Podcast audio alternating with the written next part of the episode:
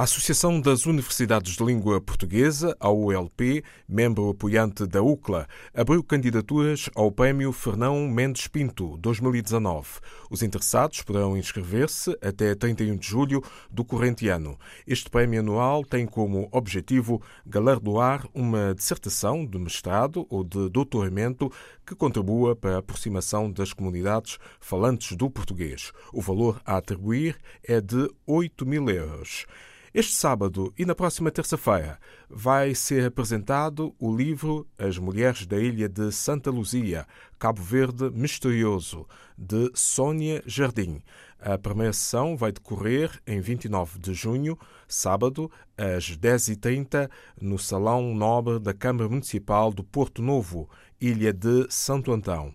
A segunda apresentação terá lugar em 2 de julho, às 18 horas, é uma terça-feira, na Mediateca do Mindelo, Ilha de São Vicente. Outra obra já lançada e passada também pela Feira do Livro de Lisboa este ano é intitulada As Gargalhadas do Mestre Juju, de Gorete Pina, de São Tomé e Príncipe, uma história da Ilha do Príncipe, como revelou a autora. Eh, muito obrigada por esta oportunidade de falar sobre as gargalhadas Mestre Juju. Eh, este livro uh, começa a partir de uma conversa que eu tive com um senhor que é conhecido por mestre, chama-se Juju, no Príncipe, e acabou por, por ser composto por dois cadernos. Um caderno que, que tem o subtítulo de Poemas de Esperança e o outro Poemas de Amor.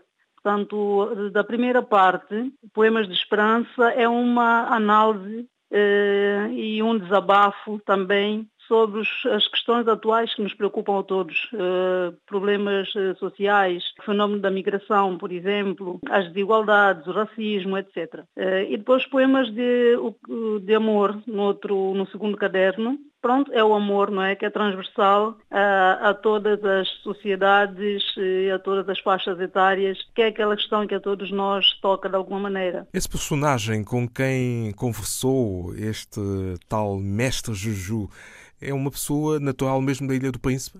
Sim, é um senhor que vive, é, é, da Ilha do Príncipe e vive lá, que é uma pessoa com uma energia muito boa, é uma pessoa muito agradável, disponível, é um, se assim posso dizer, guardião da tradição oral. Eu fui conversar com ele precisamente por causa de uma pesquisa que fazia sobre hum, a cultura uh, do príncipe, alguns aspectos uh, da nossa tradição e recebi indicação de várias pessoas que devia conversar com ele porque ele era alguém com bastante conhecimento que me podia ajudar, uh, mas foi muito além disso a conversa que eu tive com ele. Por isso acabei por iniciar um livro de poesia que não estava previsto, porque o objetivo da minha conversa com, com o mestre Ju era no âmbito da pesquisa de um outro livro livro que nem sequer é de poesia. E houve muitas gargalhadas durante a conversa? Sim, sim. Ele é muito bem disposto, é muito, muito sorridente, tem um riso muito fácil e muito genuíno. Por isso é que surgiu a ideia das gargalhadas. Não que sejam gargalhadas do princípio ao fim,